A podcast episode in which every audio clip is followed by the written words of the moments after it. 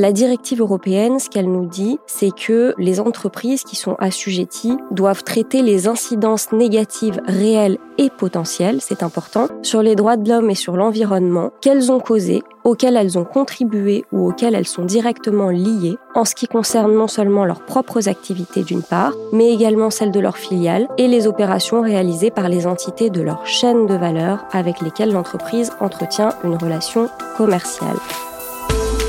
Bienvenue à On the Legal Side, le podcast qui décrypte les enjeux juridiques des entreprises. Je m'appelle Philippe Durand, je suis avocat associé chez Auguste Debouzy.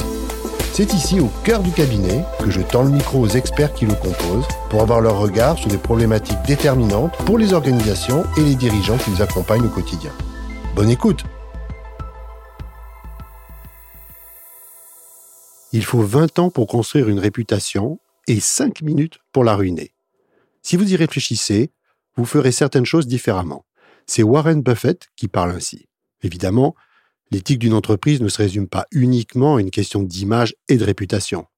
L'entreprise peut s'attacher sincèrement à respecter et faire respecter par ses partenaires des valeurs morales touchant par exemple aux droits humains ou au respect de l'environnement. C'est ce que l'on désigne sous le vocable de devoir de vigilance. Ces préoccupations ont conduit la France, mais aussi l'Allemagne et les Pays-Bas, à passer en forme de loi ce devoir de vigilance.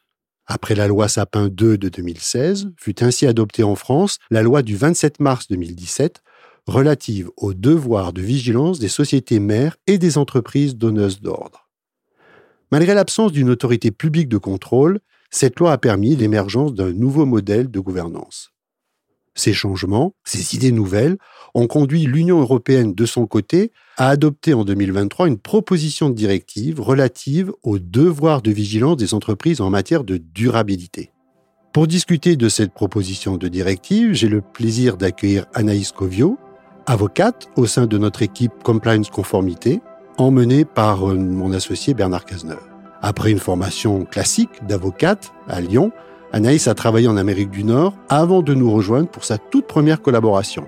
Dès son arrivée chez Auguste Debouzy, Anaïs a travaillé pour une entreprise aéronautique européenne dans le cadre d'une gigantesque enquête interne anticorruption. Mais Anaïs ne se cantonne pas aux enquêtes anticorruption ou aux devoirs de vigilance des entreprises. Elle a longtemps été élève du conservatoire de danse classique et elle continue de danser aujourd'hui. À ce micro, j'ai donc face à moi un confrère qui pratique le droit comme la danse classique, avec grâce et élégance. Bonjour Anaïs. Bonjour Philippe. Anaïs, est-ce que tu pourrais en premier lieu nous donner quelques éléments de contexte sur euh, la manière dont nous sommes arrivés à cette proposition, ce projet de directive euh, européenne? Oui, tout à fait. Ce qu'on constate ces dernières années, c'est qu'il existe une sensibilité de plus en plus affirmée de la société civile quant aux effets de l'activité économique et de production, notamment sur les droits humains euh, et l'environnement. En France, ce qui nous a conduit dès 2017 à adopter la loi sur le devoir de vigilance, c'est notamment le, le drame, l'effondrement du Rana Plaza au Bangladesh qui a conduit à plus de 1100 morts et le Rana Plaza était un bâtiment qui abritait des usines de production textile de grandes entreprises internationales. Donc on a mis en lumière la nécessité de rendre comptables finalement les très grandes entreprises des éventuelles atteintes euh, aux droits humains euh, générées par leurs activités directement mais également de façon indirecte par leur chaîne de valeur on reviendra sur ces notions peut-être un peu barbares de chaîne de valeur, mais euh, quel est le ou quel sera le champ d'application de cette directive? Et peut-être pourrais-tu faire une comparaison avec la loi que j'ai citée, que tu as citée toi-même, la loi française de 2017 Absolument. Donc, s'agissant de la loi française, on a un champ d'application spécifique qui concerne véritablement les très grandes entreprises. Donc, d'une part, les sociétés qui emploient en leur sein et dans leurs filiales directes ou indirectes au moins 5000 personnes dès lors que ces filiales directes et indirectes sont établies sur le territoire français mais également d'encore plus grandes sociétés qui emploient plus de 10 000 personnes dans leurs filiales directes et indirectes, qui sont établies non seulement en France, mais également à l'étranger, donc de très grandes sociétés. Le champ d'application qui est proposé cette fois-ci par la directive, il est beaucoup plus important euh, et, aura pour conséquence de couvrir un nombre beaucoup plus important de sociétés, puisque cette fois-ci seront visées d'une part les sociétés de l'Union européenne qui emploient plus de 250 personnes et réalisent un chiffre d'affaires au niveau mondial de plus de 40 millions d'euros, mais également les sociétés de l'Union européenne qui, à titre individuel, n'atteignent pas ces seuils-là, mais qui sont les sociétés mères ultimes de groupes de sociétés qui emploient au sein de ce groupe plus de 500 personnes et qui réalisent un chiffre d'affaires de plus de 150 millions d'euros à l'échelle mondiale, euh, ce qui conduirait à couvrir environ 13 000 sociétés. Donc un champ beaucoup plus large, beaucoup plus vaste, comme tu le disais. J'ai cru comprendre que ce projet de directive devrait aussi avoir un caractère extraterritorial. Est-ce que tu peux préciser ce qu'on entend par là? Ce que je comprends, c'est qu'il y a un souci de, problème de distorsion de concurrence qui est sous-jacent là. Oui, absolument. Et ce problème de distorsion de concurrence avait été soulevé en premier lieu lorsque nous avons adopté la loi française en 2017, puisque la loi française était pionnière au sein de l'Union européenne et les entreprises françaises nous disaient à juste titre, nous sommes les seuls à être soumises à cette obligation de vigilance. Donc il y a une distorsion de concurrence avec les autres acteurs économiques, notamment européens. Donc, lorsque cette directive a vu le jour, la première question qui s'est posée, c'était est-ce qu'il faut prévoir euh, les conditions de son extraterritorialité pour créer les conditions d'une situation équitable entre les acteurs, que ce soit des acteurs implantés sur le territoire de l'Union ou des acteurs implantés dans des États tiers, mais qui néanmoins réalisent du chiffre d'affaires au sein de l'Union. Ce qui fait que la proposition de directive nous propose que les entreprises établies dans des pays tiers à l'Union européenne peuvent être soumises à la directive dès lors qu'elles réalisent un chiffre d'affaires d'au moins 150 millions d'euros dans le monde, dont 40 millions est réalisé au sein de l'Union. Et on a également un autre mécanisme qui vise les entreprises établies au sein de pays tiers, qui sont les entreprises mères ultimes de groupes de sociétés, qui emploient 500 salariés et dont le chiffre d'affaires mondial est de plus de 150 millions, dont au moins 40 millions réalisés au sein de l'Union européenne. Il faut insister, euh, Anaïs, sur le fait qu'au moment où nous enregistrons, il ne s'agit que d'un projet. Mais je pense qu'on peut dire que ce principe d'extraterritorialité ne devrait pas changer avant que la directive soit vraiment adoptée. Hein.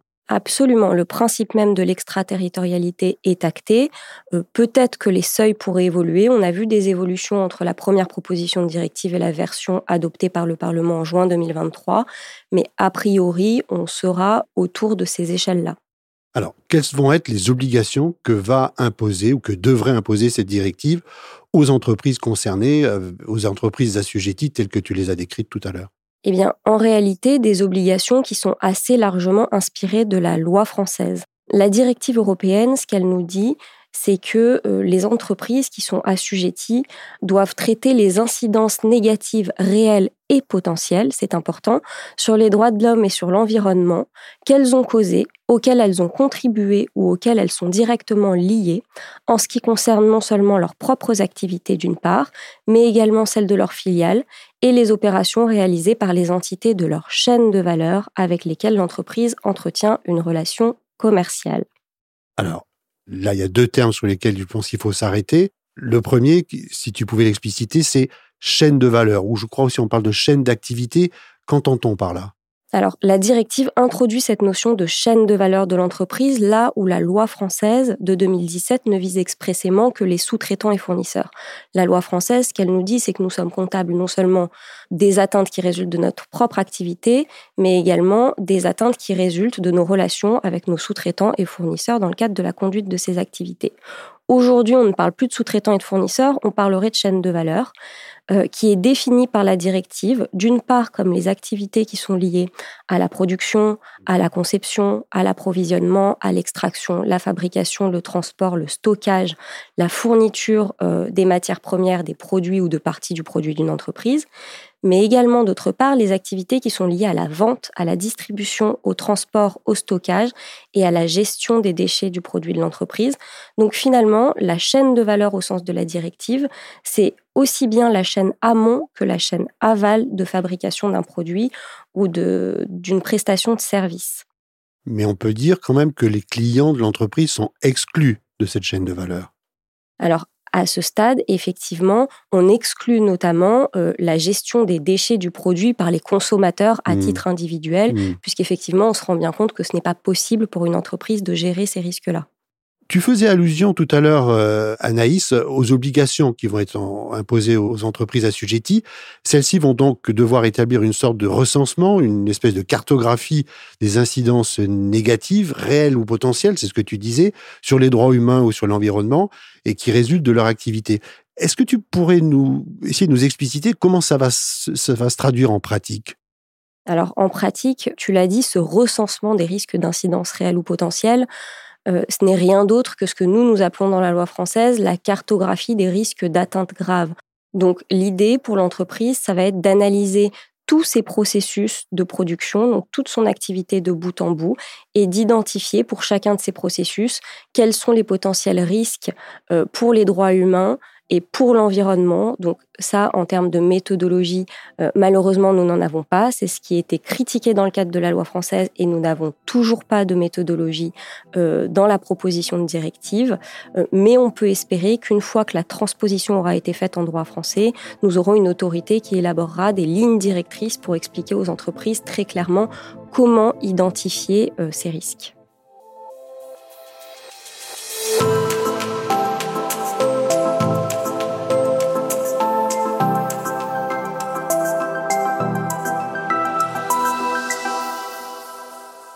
Évidemment, pas de règles sans sanctions. Il faut qu'on parle un peu de, sanctions.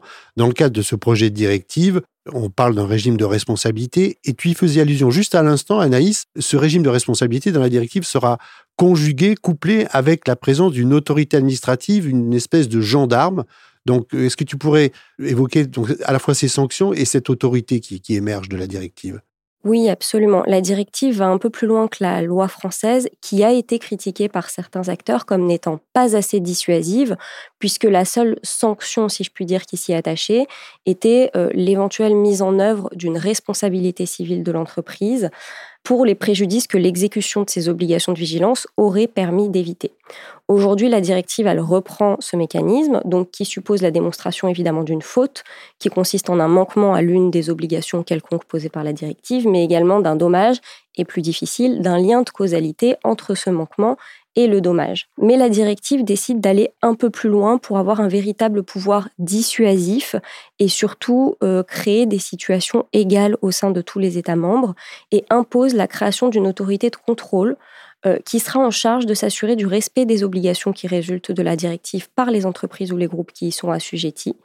Et la directive nous précise que ces autorités de contrôle devront être dotées de pouvoirs d'enquête, de contrôle sur place, d'audition des parties prenantes, le cas échéant de prononciation de sanctions administratives, euh, à l'instar de ce que nous avons en France euh, pour la loi Sapin 2, qui est l'Agence française anticorruption. Est-ce que je comprends correctement les choses? Euh, La directive à ce stade n'évoque pas de sanctions plus précises. Ce sera à chaque État de définir les sanctions euh, qui, doivent être prévues, c'est ça? À ce stade, oui. D'accord. J'aurais terminé, ce sera ma dernière question, Anaïs, par euh, quelques conseils en fait que j'aimerais que tu nous donnes aujourd'hui pour les entreprises qui nous écoutent, pour qu'elles se préparent à l'approche de, cette directive, même si le texte ne sera pas adopté avant la fin 2023 et que la directive sera transposée, on le suppose, dans les deux années qui suivent. Quels sont les conseils pratiques aujourd'hui que tu pourrais donner aux entreprises françaises? Eh bien, le premier conseil, et il s'adresse surtout aux entreprises qui aujourd'hui ne sont pas soumises à la loi française sur le devoir de vigilance, puisqu'elles ne visent que des très grandes sociétés. Donc il s'adresse à toutes les sociétés qui seront visées par la directive d'anticiper euh, la transposition et l'entrée en vigueur de cette directive parce que ce que nous avons constaté en 2017 lorsque nous avons adopté la loi française, c'est que ça a été très long et très difficile pour les entreprises de se mettre en conformité, de véritablement comprendre les obligations qui étaient les leurs parce que euh, ce sont des choses qui sont très complexes et qu'ils seront encore plus dans le cadre de cette directive puisqu'elle est beaucoup plus précise que la loi française. Donc si elle vient clarifier un certain nombre de choses. Ça vient avec son lot de complexité, ça viendra avec son lot d'interprétations divergentes. Mais ce qu'on peut leur conseiller, c'est vraiment d'anticiper cette entrée en vigueur et de commencer à analyser leur chaîne d'activité, identifier l'ensemble de leurs partenaires, de leurs sous-traitants, de leurs fournisseurs, identifier ceux qui présentent le plus de risques et commencer d'ores et déjà à mettre en œuvre des plans d'action. Donc anticiper la cartographie à laquelle nous faisions allusion tout à l'heure. Merci beaucoup Anaïs d'être venue aujourd'hui nous exposer les grands traits de cette future législation européenne et donc française par ricochet sur le devoir de vigilance. Merci beaucoup Philippe de m'avoir reçu. Les activités des entreprises françaises et européennes vont continuer d'être scrutées par les médias, les réseaux sociaux et les ONG, mais dans un cadre juridique précis autour de principes éthiques forts et sous le contrôle, tu l'as dit, d'une autorité publique. Même si les contours exacts de la directive et de la future loi française sur les devoirs de vigilance ne sont pas fixés de manière définitive, évidemment.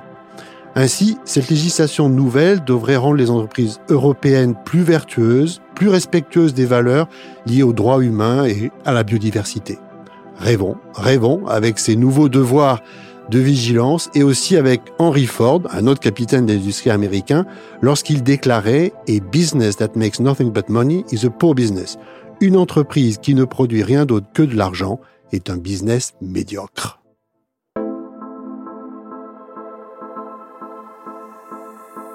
Vous venez d'écouter On the Legal Side, un podcast signé Auguste Debouzy. Un grand merci pour votre écoute. Pour être notifié des prochains épisodes, n'hésitez pas à vous abonner depuis votre plateforme préférée. Pour découvrir le cabinet, ses équipes et ses actualités, rendez-vous sur le site www.auguste le 6 debouzy.com ou dans la description de cet épisode. Cette série audio a été conçue, écrite et réalisée en collaboration avec Aparté Studio et le son de l'encre. À bientôt!